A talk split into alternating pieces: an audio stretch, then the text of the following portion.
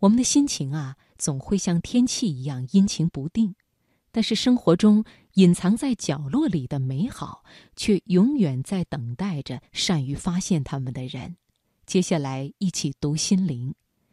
耿墨的文章送给你，那些被偷偷藏起来的美好。心灵不再孤单，因为你我分享。读心灵。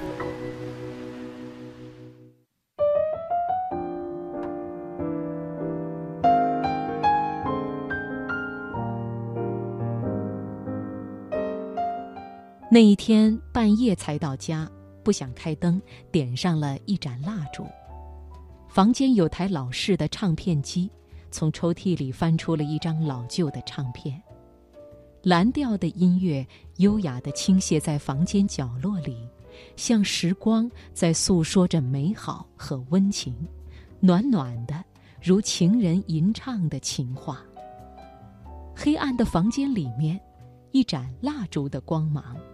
一首重复歌曲的静谧，时间竟如同满贯阳光洒满地板，一缕清风迎面扑来，斑驳的小痕迹懈怠身体里每一根疲惫的神经，妥善地翻出时光背面那些美好的事物。关于近况，总觉得一团糟，可是如今思考起来，好似又是另一种模样。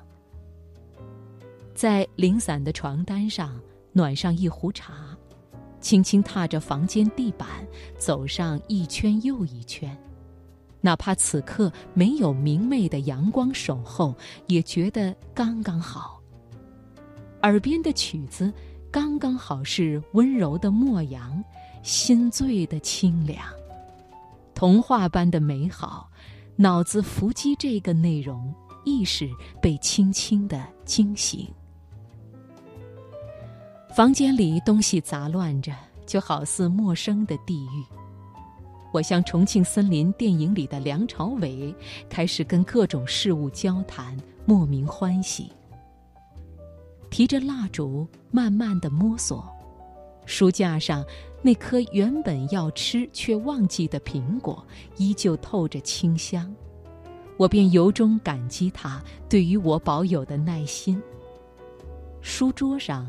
一片恋爱的迹象，书和书之间没有隔阂，非常融洽。想起很久以前，他们都还从未碰面，未曾想过如今那么和谐吧。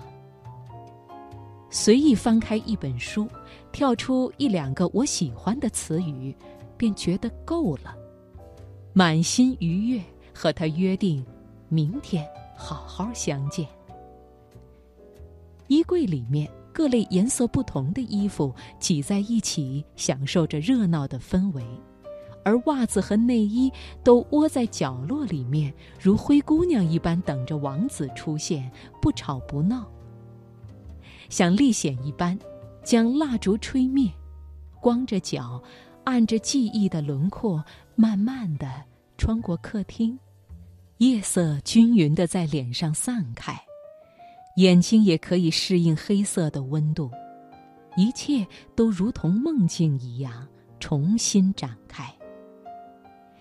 一晃天亮了，却想打开灯了，推开窗，静静地倚在窗前，回头慢慢地看着街上人多了起来，一群小孩欢笑着途经楼下，或是奔跑，或者慢慢地走。